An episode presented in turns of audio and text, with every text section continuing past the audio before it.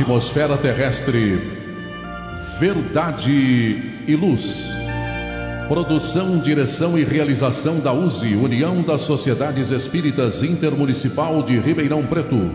Órgão da USE, Estado de São Paulo.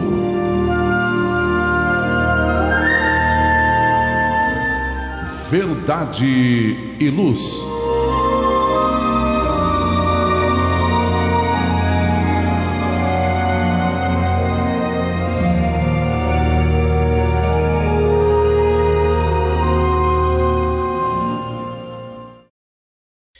Meus amigos, olá, minhas amigas. Sejam todos muito bem-vindos a mais um programa Verdade e Luz.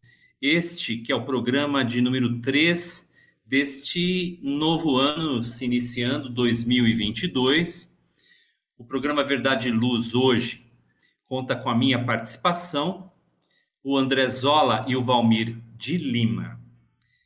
Neste programa, nós também contamos com a participação de Gilberto Silva dirigindo os trabalhos técnicos. Queremos agradecer a sua audiência, a sua participação, nos prestigiando em toda a programação da Web Rádio Verdade e Luz, disponível através do endereço www.webradioverdadeiluz.org.br e também pelo nosso canal do YouTube. O programa Verdade e Luz tem o apoio da Vischer Seguros, especializada em seguros de veículos, residenciais e pessoais.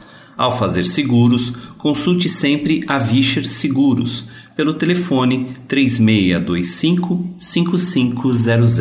Vischer Seguros 3625 5500.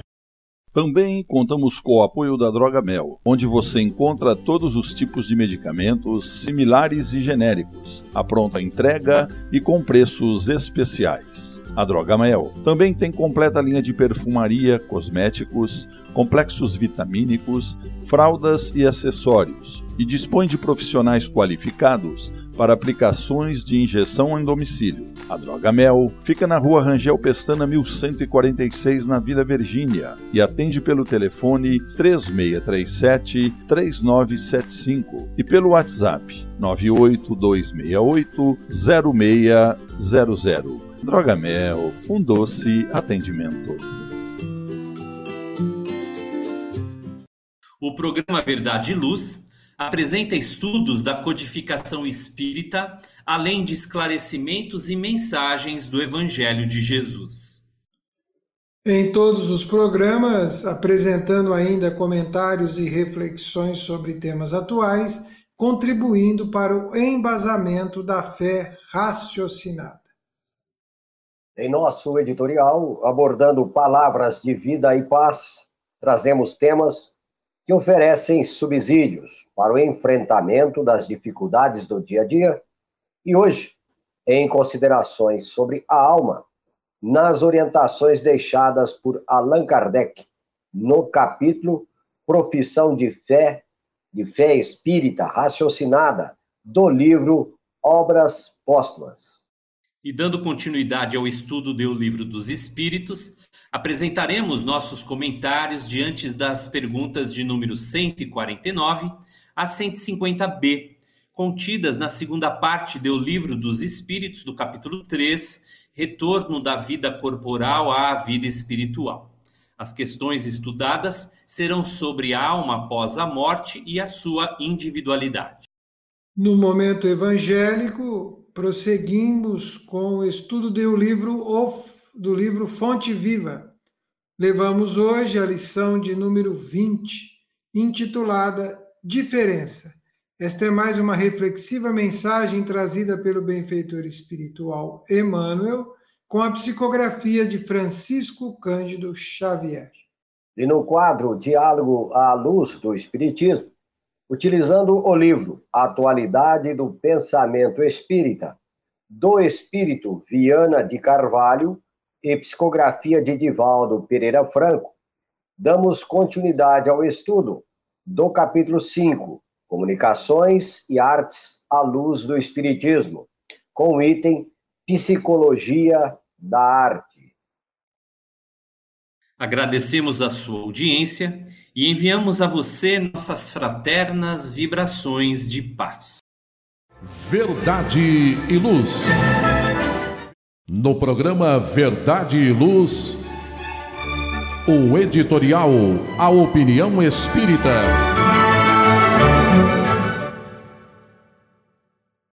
Editorial. No editorial deste episódio, deste programa de número 3, nós trataremos do tema A Alma. Esse tema é estudado no livro Obras Póstumas, no capítulo 1, Profissão de Fé Espírita Raciocinada.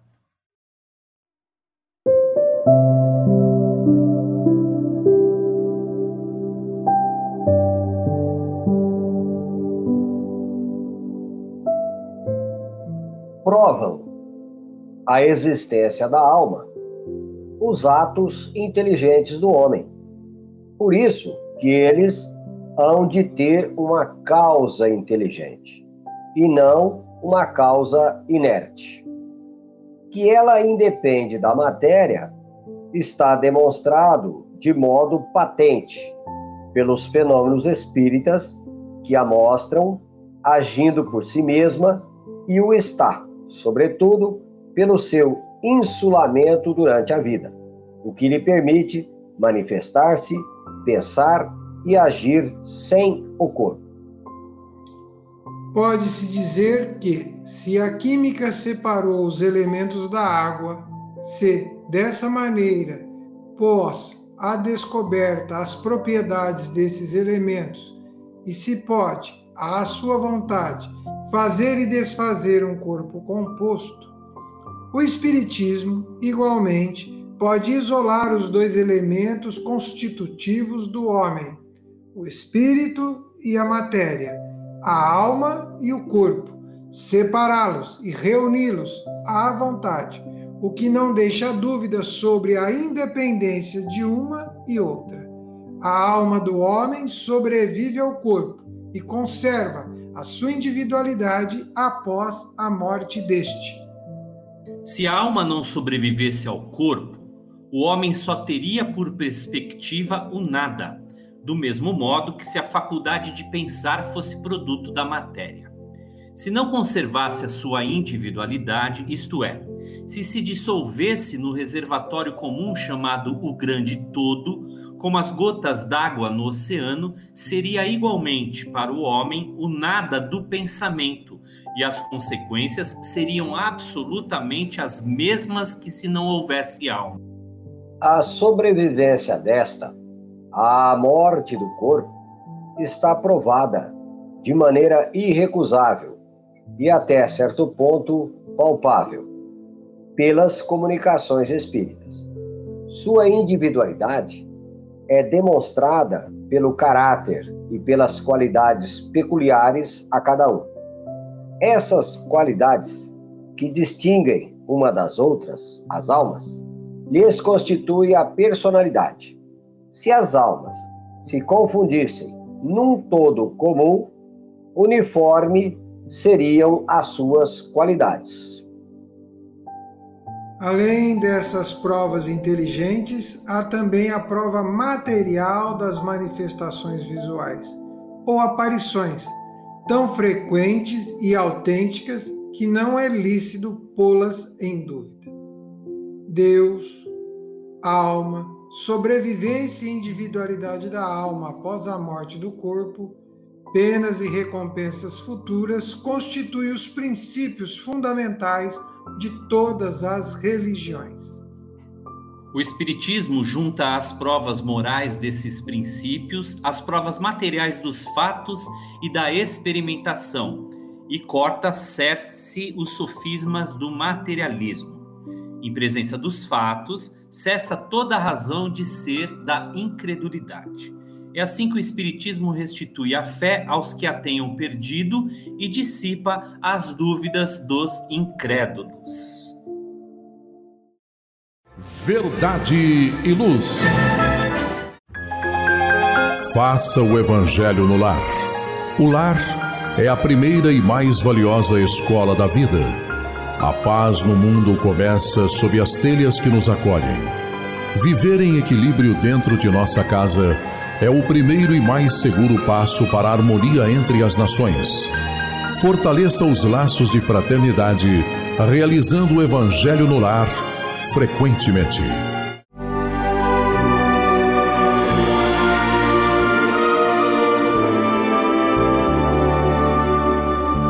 O Livro dos Espíritos apresenta um manancial rico de valores morais, indicando o caminho correto para a humanidade superar as suas dificuldades.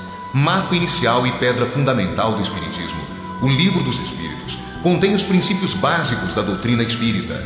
Valiosa oportunidade de estudar sobre a imortalidade da alma, de onde viemos e para onde iremos, a natureza dos espíritos e suas relações com as pessoas, as leis morais, a vida futura e o porvir da humanidade.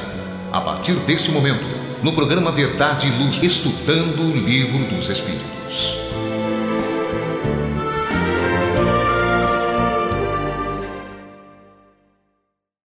E agora, amigos e amigas, nós vamos encaminhar ao estudo do Livro dos Espíritos. Nesse estudo, nós estamos no livro segundo, no mundo espírita ou dos espíritos, estudando o retorno da vida corporal à vida espiritual. Nós estudaremos as questões de número 149 a 150b, no capítulo 3, Retorno da vida corporal à vida espiritual. E eu já começo aqui dirigindo essa pergunta que Kardec elabora aos espíritos reveladores, ao nosso amigo Zola, a pergunta de número 149. E Kardec faz o seguinte questionamento: O que acontece com a alma no instante da morte? E o Espírito Verdade responde: volta a ser espírito, isto é, volve ao mundo dos espíritos de onde se apartara momentaneamente.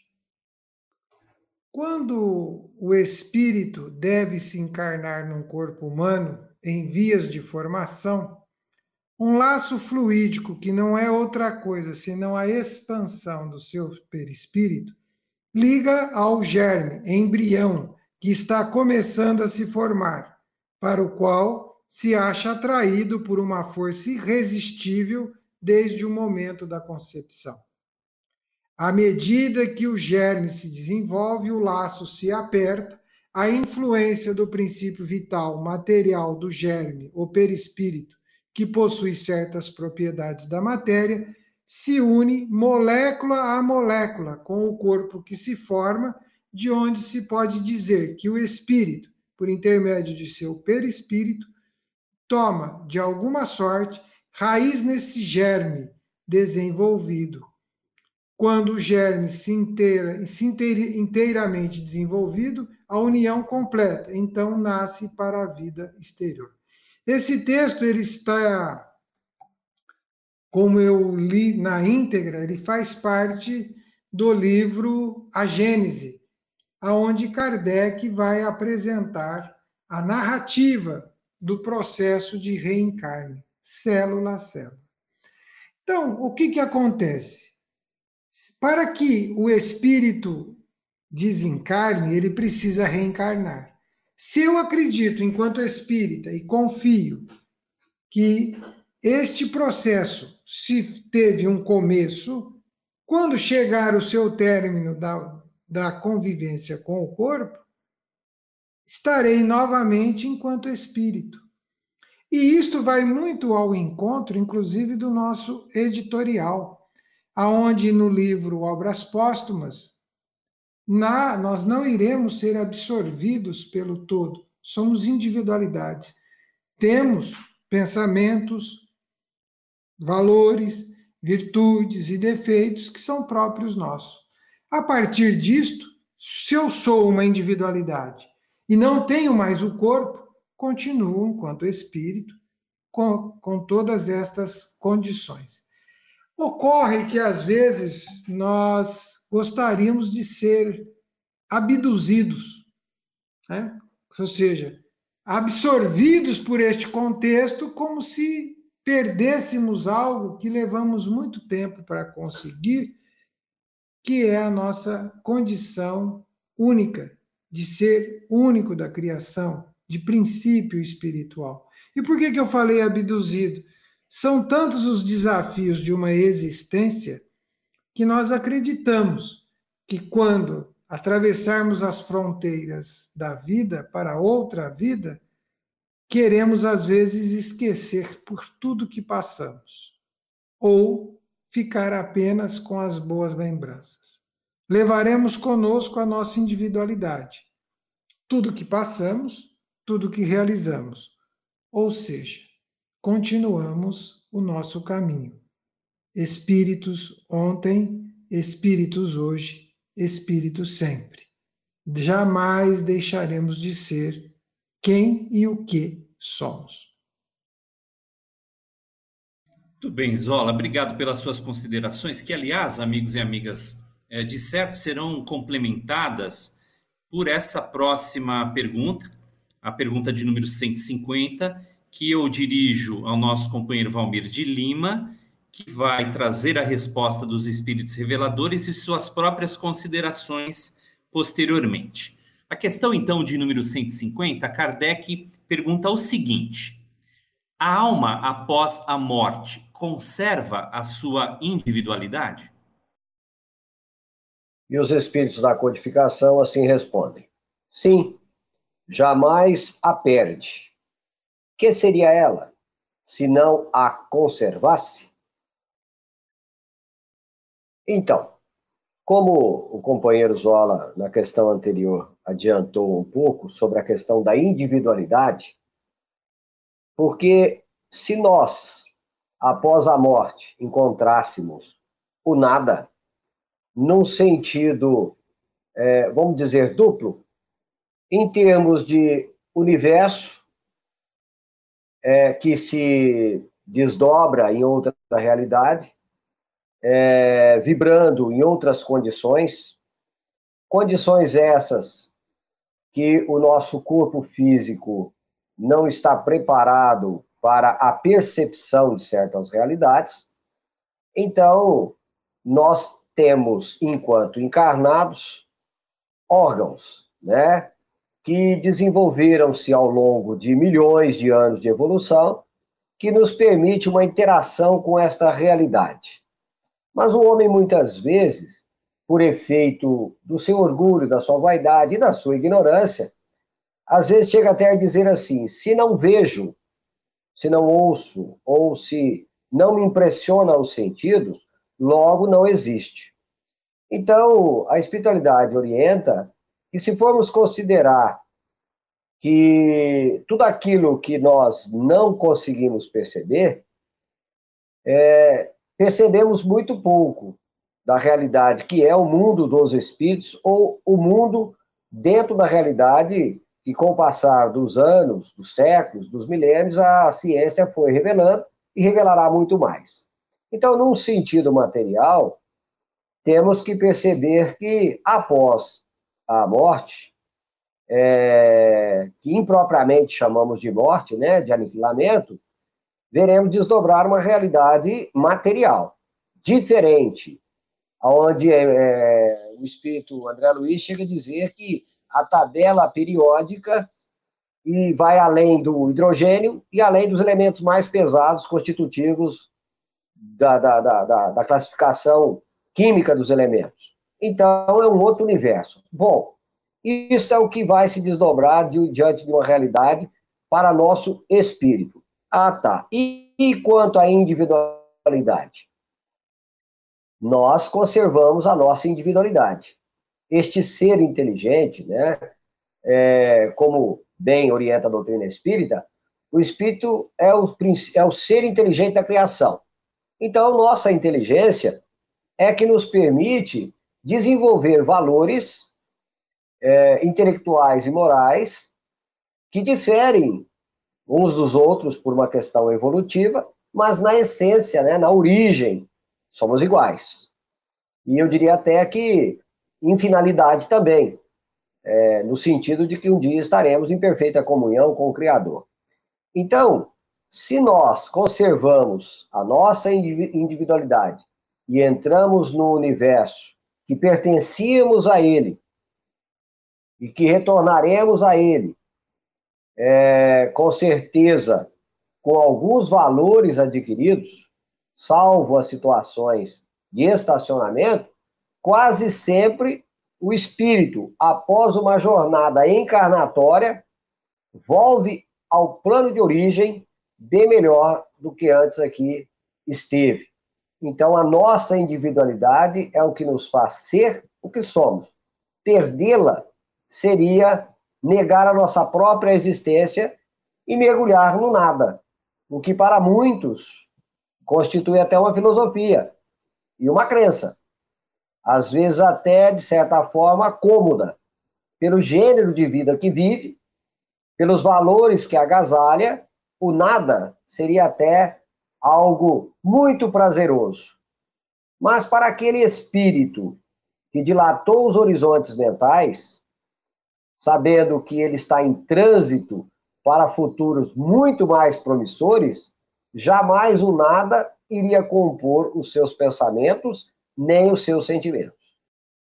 Excelentes considerações, Valmir. Agradeço então a, as suas ponderações, igualmente as que o nosso amigo André Zola fez.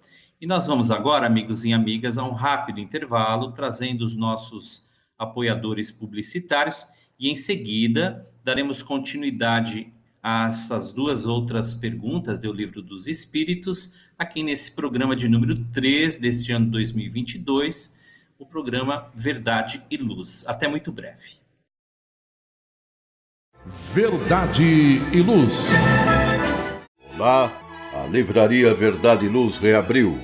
Atendemos pelo WhatsApp 16 9 20003870 com delivery.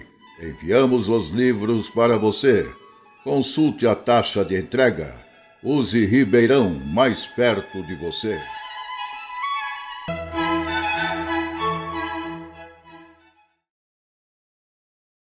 Verdade e Luz.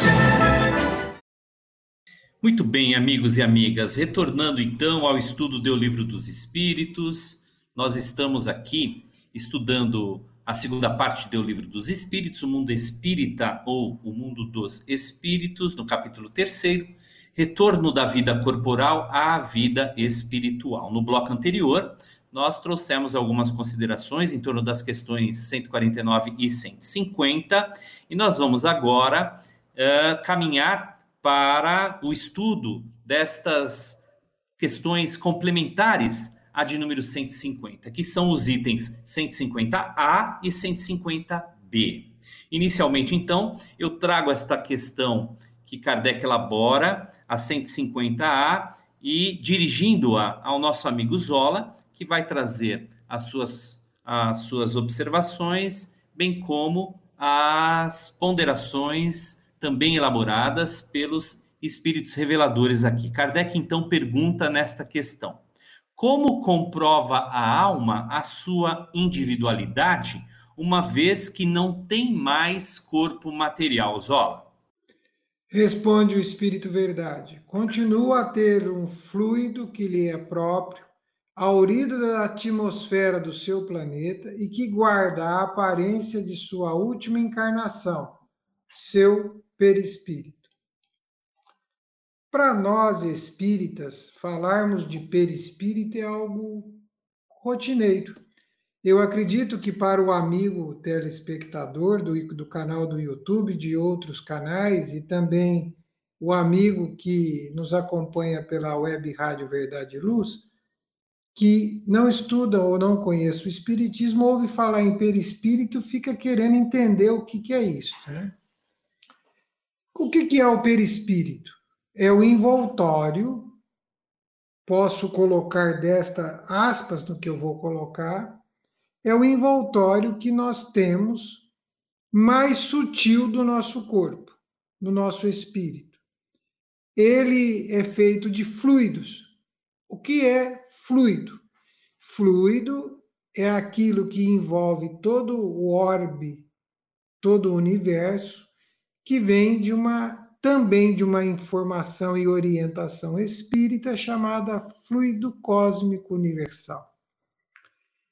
Se partirmos do princípio que O universo é composto entre Deus, acima de tudo, princípio espiritual, princípio material, e entre eles o fluido cósmico universal. Esta, este é o elo que aproxima o princípio espiritual e o princípio material. No limite da nossa condição de entender e de compreender hoje. É muito claro que precisa se colocar isto, porque com o passar do tempo vão se alargando os nossos horizontes, né? E vamos compreendendo um pouco mais a estrutura material que nos envolve, seus recursos, suas condições. Então, nós, enquanto espíritos, vamos extrair do meio ambiente em que vivemos, através da nossa intelectualidade, nesses fluidos, plasmar como que instintivamente, aspa no que eu estou colocando, a estrutura da nossa aparência. Porém, como nós reencarnamos e desencarnamos, nós vamos sempre guardar no nosso psique no nosso arquivo mental, a última existência. E é aquela que vai estar mais presente para que nós tenhamos a estrutura desse perispírito. Tanto que esse perispírito leva com ele também todas as características do nosso corpo físico. Lesões, inclusive. E para que se tenha o efeito contrário disto, é uma forma pela qual nós vamos começar a entender por que, que, nós, que o nosso corpo às vezes reflete quadros, patologias, que a via de regra não tem origem nesta existência, tal a vida que tínhamos. Mas surgem situações altamente complicadas porque são lesões que o nosso arquivo mental manteve e que estão enraizadas nessa estrutura fluídica chamada perispírito.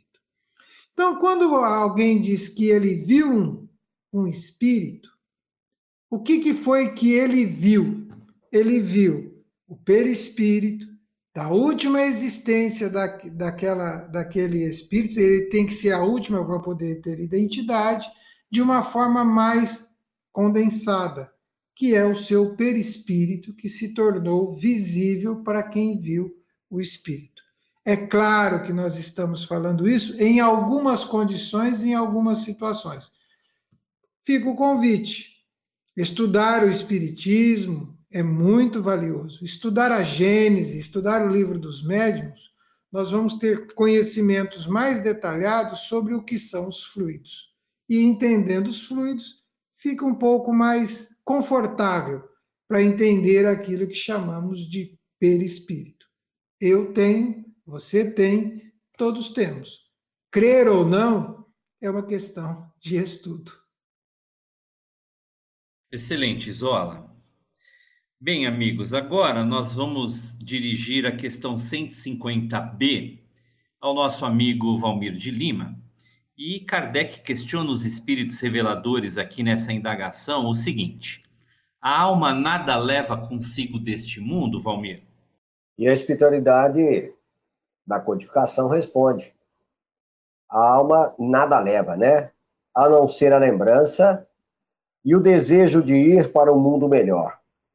Lembrança cheia de doçura ou de amargor, conforme o uso que ela fez da vida. Quanto mais pura for, melhor compreenderá a futilidade do que deixa na terra. Nós vemos nessas duas questões anteriores, 150A e 150B, é, duas, duas situações, diríamos assim, próprias da realidade material, própria do espírito encarnado. É, primeiro, a análise, a questionamento de Kardec diz assim, né? Uma vez que a gente não tem mais corpo, né? Não tendo mais corpo, que é a referência que nós encarnados temos enquanto individualidades, mas se perdemos o corpo, se ele se decompõe, se a matéria volta para a natureza, se um corpo decomposto, né, vamos encontrar azoto, carbono, oxigênio, hidrogênio e, e etc., outros materiais que compõem o corpo, Uma vez diluído isso, ele, para conservar a sua individualidade, é, dentro de uma, uma estrutura, ele tem que ter algo que lhe identifique. E o Zola já respondeu, já explicou que o espírito tem um corpo, que é o nosso perispírito. Que para o mundo dos espíritos, pode-se dizer que ele é quase que tão sólido quanto a nossa realidade material. Pois que lá, estando todos vibrando na mesma estrutura, o perispírito tem características, para alguns espíritos, até muito próximo do corpo material. Muito próximo. Chegando até alguns espíritos após o desencarne, não se identificarem como um desencarnado. Olhando para si, ele não vê quase que diferença nenhuma, devido à sua estrutura, vamos assim dizer, molecular, atômica da realidade perispiritual. Tá. Isso no tocante à questão material, que tanto interessa ao homem, né? Para ele associar a realidade, está respondido. Então, na verdade, o ser desencarnado não se torna uma fumacinha, algo é, impreciso. Né? Tudo deixa bem claro que a matéria existe em realidades que nós ainda não suspeitamos. Mas voltando para a questão do 150B, aí vem a questão assim, tá, questão material está resolvida, então eu teria um corpo, perfeito? Todos vão me identificar por ele. Tá, mas e os meus haveres? É, não vou levar nada? Meus títulos? Aquilo que eu conquistei durante essa existência? E a resposta é objetiva: nada. Não levaremos nada, a não ser aquilo que compõe nossas lembranças e aquilo que norteia a realidade do espírito, de princípio e finalidade, ou seja, o desejo, né, que lhe brotará da alma de querer uma condição melhor, de buscar um mundo melhor. Isso é intrínseco, isso é a marca divina na nossa intimidade. E só sofremos porque nos afastamos desta finalidade de nos tornarmos sempre espíritos melhores. Então, essa lembrança de uma situação que acabamos de deixar poderá ser tormentosa ou doce, dependendo de como nós aproveitamos a oportunidade que nos foi dada para o nosso crescimento. Então, morrer é igual para todos. Desencarnar é diferente de morrer. Morrer é um fenômeno biológico, onde todos estão fadados. Agora, o desencarne, ou seja, o desenlace dessa realidade material, varia de espírito para espírito, conforme o gênero de vida que teve. Então, quanto mais puro o ser é, quanto mais ele se dedicar a valores positivos, melhor ele se desprende dessas questões materiais, melhor ele se adapta à nova realidade espiritual, não criando situações que venham lhe amargurar. Então, nada levamos a não ser os valores do espírito, né? O resto fica aqui para tipo assim, né? Para compor a lápide. E olha lá, né? O Valmir, daí vem a expressão popular que caixão não tem gaveta, né, meu caro? Com certeza. Né? Um, um, tem uma mensagem de um espírito protetor no capítulo 14 do Evangelho segundo o Espiritismo. Ele vai dizer que ele fica impressionado como nós damos tanta importância e relevância às questões da terra, ao acúmulo de bens, desprezando quase que totalmente as aspirações superiores, reconhecendo que nada disso é necessário no plano espiritual, né? Exatamente. Vamos refletir sobre isso, portanto. Bem, agradeço aqui a participação do nosso amigo Valmir de Lima, igualmente a do André Zola, neste nosso quadro que estuda no programa Verdade e Luz o livro dos Espíritos. Verdade e Luz.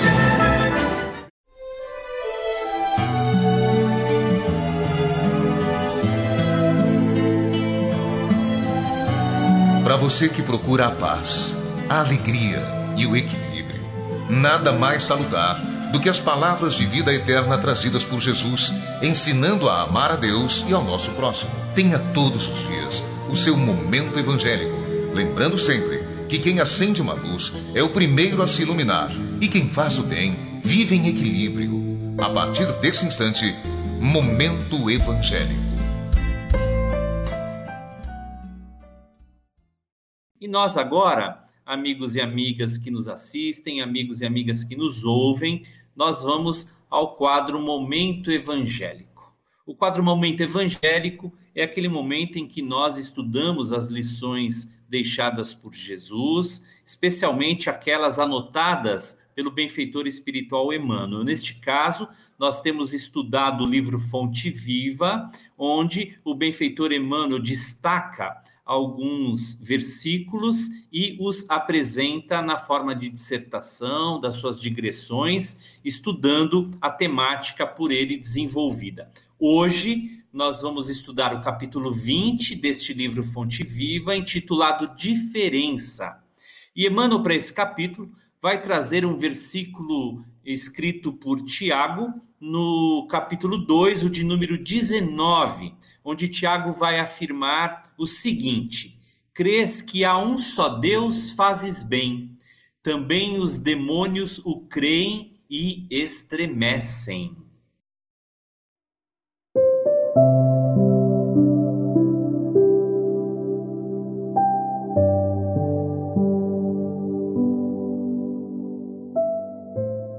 A advertência do apóstolo é de essencial importância no aviso espiritual.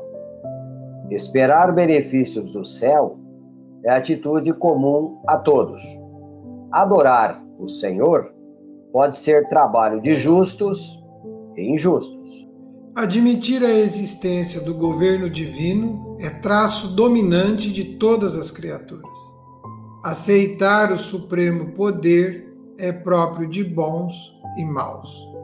Tiago foi divinamente inspirado neste versículo, porque suas palavras definem a diferença entre crer em Deus e fazer-lhe a sublime vontade.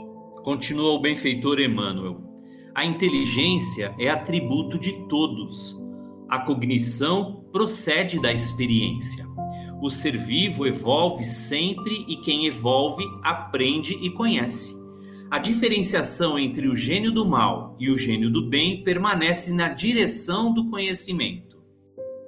O demônio, como símbolo de maldade, executa os próprios desejos, muitas vezes desvairados e escuros. O anjo identifica-se com os desígnios do eterno e cumpre as onde se encontra. Recorda, pois, que não basta a escola religiosa que te filias para que o problema da felicidade pessoal alcance a solução desejada. Adorar o Senhor, espera e crer nele são atitudes características de toda a gente. O único sinal que te revelará a condição mais nobre estará impresso na ação que desenvolveres na vida, a fim de executar-lhe os desígnios, porque, em verdade, não adianta muito ao aperfeiçoamento o ato de acreditar no bem que virá do Senhor, e sim a diligência em praticar o bem, hoje, aqui e agora, em seu nome. Bem, essas reflexões trazidas pelo benfeitor espiritual, André Zola, é, provocam-nos também, de igual modo, o permanente desafio de concretizarmos o bem. Nós sabemos, por força ainda da nossa imperfeição espiritual que praticar o bem sempre é um movimento algo forçoso, algo que ainda não se encontra tão voluntário e espontâneo. Parece, portanto, que essas que essas polaridades apresentadas aqui por Emmanuel e que de igual modo Tiago as apresenta nesse versículo particularmente, ou seja, aquele que realiza o bem e aquele que realiza o mal, é de fato o direcionamento do conhecimento e da sua própria inclinação em, em realizar, seja uma ou outra coisa, Zola. É um desafio, uma polaridade, uma ambiguidade humana, isso não? Concordo e eu acho que acho não e trago para uma reflexão também o que é fazer o bem e de qual bem nós estamos falando, né? Porque para nós que estamos no mundo ocidental, no mundo judaico-cristão, fazemos o bem de acordo com o nosso entendimento dos fundamentos que abraçamos morais. Né? Outros povos, com outras culturas, fazem o bem de acordo com aquilo que entendem naquele momento e naquela situação. Então, uma, uma reflexão para atual: o que é fazer o bem? Alguns, alguns podem entender que é, são iniciativas materiais, outros podem de, entender que são iniciativas espirituais e assim sucessivamente, né? Mas aí Jesus vai dar a receita máxima, né? Que é amar a Deus sobre todas as coisas e ao próximo como a ti mesmo. E me chama a atenção que Jesus vai dizer amar a Deus. Quando ele assim coloca, é aceitar os seus desígnios, compreendê-los, e fazê-los vigentes em si e nas suas relações com o próximo. O que acontece é que nós acreditamos em Deus, mas não amamos, porque somos incapazes de compreender o significado e a grandeza dessa palavra, de fácil pronúncia e de difícil ação e execução. Um grande bem que poderíamos fazer a nós mesmos é começarmos a refletir o que é esse amor. E aí eu gosto muito de um de uma de um dito popular, né? Sabe por que, que nós temos dificuldade para fazer o bem, Edgar, Valmir e amigos ouvintes? Porque ninguém dá aquilo que não tem. Então, essa é a grande dificuldade, né? E às vezes nós não temos porque não conseguimos compreender e entender. Então fica aqui uma sugestão. Vamos começar a descobrir o que é o bem e quais são as nossas condições nesse bem e que bem podemos fazer a nós se descobrirmos isso. André, eu costumo dizer que nós devemos realizar o bem que podemos, né? Então, Valmir, eu estava me referindo aqui que, conforme eu disse para o André Zola, quer dizer, é fazer o bem que nós podemos realizar. Né? E muitas pessoas acham que não conseguem realizar o bem que podem, né? ou o bem ainda que, pode, que, que deveriam. Quando nós imaginamos que os espíritos bons realizam o bem porque é natural para eles realizá-lo, nós percebemos ainda o estágio evolutivo que, que abraçamos e que ainda de alguma sorte nos debatemos nos anseios que não raro nós, nós assim construímos em fazer esse bem possível. Agora, fazer o bem possível, ele é acessível, Valmir, a qualquer um? Olha, eu creio que sim. Lógico que como o Zola fez uma colocação, que fazer o bem está ainda dentro da nossa realidade espiritual, humana, atrelada a valores, a cultura, como nós vemos né, a realidade em que estamos inseridos. Então, há limites dentro da nossa estrutura evolutiva. Então é lógico, você fez referência aos espíritos bons. Obviamente, para buscarmos esta realidade dentro do, da estrutura falível humana, é difícil compreender o que é um espírito bom, formar um pensamento real disso. Nós temos exemplos. Podemos citar homens bons. Nosso maior exemplo é Jesus. Jesus até não pode nem ser classificado como bom, né? Podemos dizer que Jesus é um espírito puro, porque nem o título de bom ele aceitou, né? Aceitou de mestre. Mas eu, eu digo assim, é, aceitou o título de mestre e não aceitou o título de bom, dizendo que bom era o pai, era o criador, é meu pai. Mas é o seguinte, quando alguém deseja sinceramente praticar o bem, o bem não pode ter condição dúbia. Né? Quando vemos Jesus fazendo a síntese de todas as leis e todos os profetas na indagação que lhe fizeram sobre a questão judaica das leis, Jesus diz: amar a Deus sobre todas as coisas e ao próximo como a ti mesmo. Aí está todas as leis e todos os profetas. Zola foi muito feliz sobre o termo amar.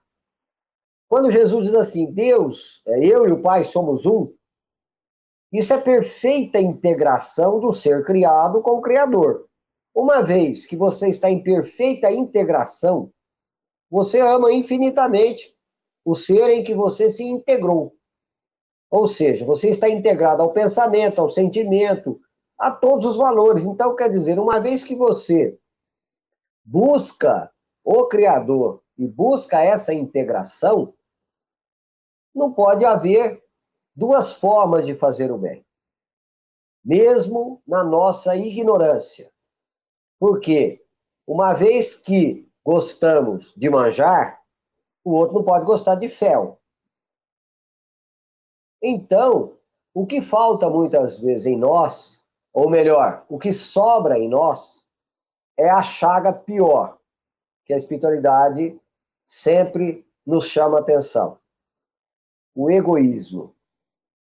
Então, uma vez que essa chaga, né, de todas as dificuldades e mazelas humanas for extirpada, ninguém mais terá dúvida da forma nem da fórmula de praticar o bem.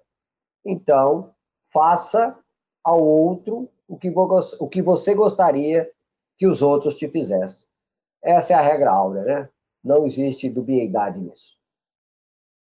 Você disse uma questão importante sobre essa ambiguidade, essa dubiedade, não é? Lá na questão 636 do Livro dos Espíritos, Kardec tratando ali aquela temática do bem e do mal, né? E os espíritos na 636, portanto, vão dizer: o bem é sempre o bem e o mal é sempre o mal. Ou seja, todos nós, de alguma sorte, sabe conscientemente compreender isso, né?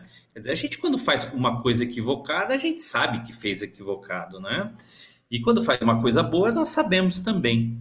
Ou seja, é, é, é, essa ambiguidade que existe entre nós, e aqui eu termino os meus agradecendo já o posicionamento e as considerações dos dois, me, remo me remonta àquela assertiva paulina, que diz: o bem que eu quero fazer eu não faço mas o mal que eu não quero fazer, esse eu faço.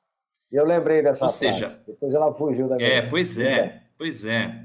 Não, e são, e são considerações que mostram mesmo essa nossa, embora não haja dubiedade conceitual, né? É, embora não, haja, não, haja, não haja fragmentação de entendimento e até de conscientização disso, as no, a nossa força íntima realmente nos leva para um ou para o outro caminho, demonstrando quão ainda nós nos encontramos é, mergulhados, vamos dizer, nesses desafios de realização do bem que aspiramos.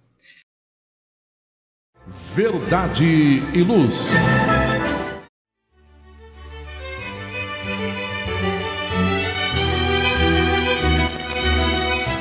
Você já foi a um centro espírita? O Centro Espírita é uma escola onde podemos aprender e ensinar, espalhar o bem e exercitar a solidariedade. Existe sempre um centro espírita perto de você, com horário e dia de sua conveniência. Faça parte de um centro espírita. Aprenda a dividir, a estudar junto, a trocar sorrisos e experiências. No centro espírita, você encontra amigos e faz mais amigos respeita as diferenças e aprimora os seus conhecimentos. Frequente um centro espírita.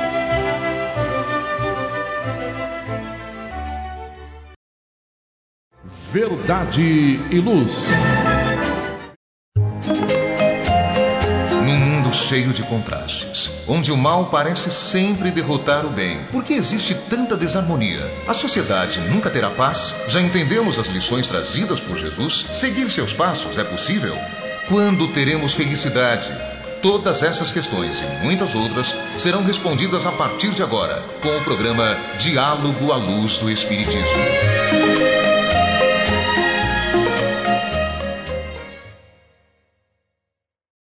Vamos agora, amigos e amigas, ao quadro Diálogo à Luz do Espiritismo.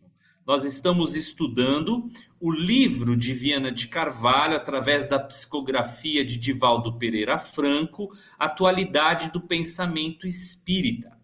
Neste livro, nós estamos no capítulo de número 5, Comunicações e Artes à Luz do Espiritismo, estudando os subitens Artes e Psicologia da Arte. A pergunta que Divaldo Franco dirige ao espírito Viana de Carvalho é esta: a arte, como lazer, de forma geral, traz algum benefício às pessoas? São inegáveis os benefícios que a arte proporciona às pessoas, particularmente em forma de lazer e de terapia. Porquanto, não somente o trabalho é essencial ao crescimento espiritual, como também o repouso, a meditação, o encontro consigo mesmo. Nesses momentos, qualquer manifestação de arte ajuda no processo de elevação e libertação do pensamento, conduzindo aos cenários agradáveis da paz da planificação. Nós temos, nós temos essas orientações trazidas pelo espírito de Carvalho que enaltece a arte bem direcionada, a arte que sensibiliza a emoção e o espírito humano e que muitas vezes nós percebemos ainda é, uma certa distância entre aquilo que se domina, se denomina arte atual, a arte contemporânea e esses apelos superiores, né? De que maneira talvez nós poderíamos conciliar os movimentos artísticos ou pelo menos as expressões artísticas para que pudesse nos trazer essas evocações aqui apontadas pelo espírito Viena de Carvalho, exatamente para que a arte seja de fato um benefício ao, ao espírito, um benefício às pessoas, quando muitas vezes há expressões artísticas que, ao contrário, causam algum repúdio, alguma repulsa diante de suas próprias manifestações. Se tem alguma expressão artística que causa repulsa a algumas pessoas, e essa repulsa é porque elas chocam algumas situações, elas devem ser amadurecidas. Por quê? A arte deve trazer paz, harmonia e equilíbrio e descanso à alma. A partir daí, se tem algum conflito, se tem algum embate, se ela está sendo utilizada e não está trazendo isto de forma ampla, é a mostra da nossa ainda imaturidade, da nossa ignorância. Então, arte é o belo, e o belo não tem tem outras expressões que não seja o belo. Ah, é o belo de cada um. Não, o belo é belo. É? O sol é bonito para todos. independente de onde ele esteja e de que ponto do planeta ele esteja vendo. O Sol é bonito, o universo é lindo para todos, independente de onde ele esteja. Então, se não é para todos, e se todos não estão conseguindo ver, alguma coisa precisa ser repensada. Verdade e luz. Bem, amigos e amigas, estamos chegando ao final deste programa de número 3, o programa Verdade e Luz. E agora nós queremos agradecer os nossos patrocinadores. O programa Verdade e Luz tem o apoio da Vischer Seguros, especializada em seguros de veículos, residenciais e pessoais. Ao fazer seguros, consulte sempre a Vischer Seguros pelo telefone 3625 5500. Vischer Seguros 3625 5500. Também contamos com o apoio da Droga Mel, onde você encontra todos os tipos de medicamentos similares e genéricos, a pronta entrega e com preços especiais. A Droga Mel também tem completa linha de perfumaria, cosméticos, complexos vitamínicos, fraldas e acessórios, e dispõe de profissionais qualificados para aplicações de injeção em domicílio. A Droga Mel fica na rua Rangel Pestana 1146, na Vila Virgínia, e atende pelo telefone 3637-3975 e pelo WhatsApp 98268-0600. Droga Mel, um doce atendimento. Convidamos agora os nossos amigos André Zola e Valmir de Lima, a fim de que façam as suas considerações finais. Por favor, Zola. Nossas considerações são de gratidão a Deus pela oportunidade de trabalho, ao Edgar, ao Valmir e ao Gilberto que está na técnica, e em especial ao amigo telespectador e ao amigo ouvinte do programa Verdade e Luz. É para isso que trabalhamos e é isso que tem todo o sentido das nossas realizações, conversas e diálogos no Verdade e Luz. Valmir de Lima, por favor, suas últimas considerações do programa. Nós também agradecemos ao amigo ouvinte, ao companheiro Edgartão, ao André Zola, ao amigo Gilberto na técnica, e aproveitando que nós estamos no início do ano de 2022, a todos um feliz ano, que possamos termos mais oportunidades de estudos e de encontros como esses. Muito obrigado. Obrigado, Valmir. Obrigado, Zola. Nós também queremos agradecer aqui a presença do nosso amigo Gilberto Silva no comando da direção técnica e convido a todos para que ouçam a nossa programação da Web Rádio Verdade e Luz, divulgando-a também aos seus amigos e familiares. Aqueles que quiserem ouvir os programas anteriores, é só acessar o nosso podcast Web Rádio Verdade e Luz ou ainda o nosso canal do YouTube. Que Deus nos abençoe a todos. Agradeço mais uma vez a participação. Tenham todos um ano de excelentes realizações e até o próximo programa Verdade e Luz. Muita paz. Verdade e Luz. Produção, direção e realização da USE, União das Sociedades Espíritas Intermunicipal de Ribeirão Preto. Órgão da USE, Estado de São Paulo.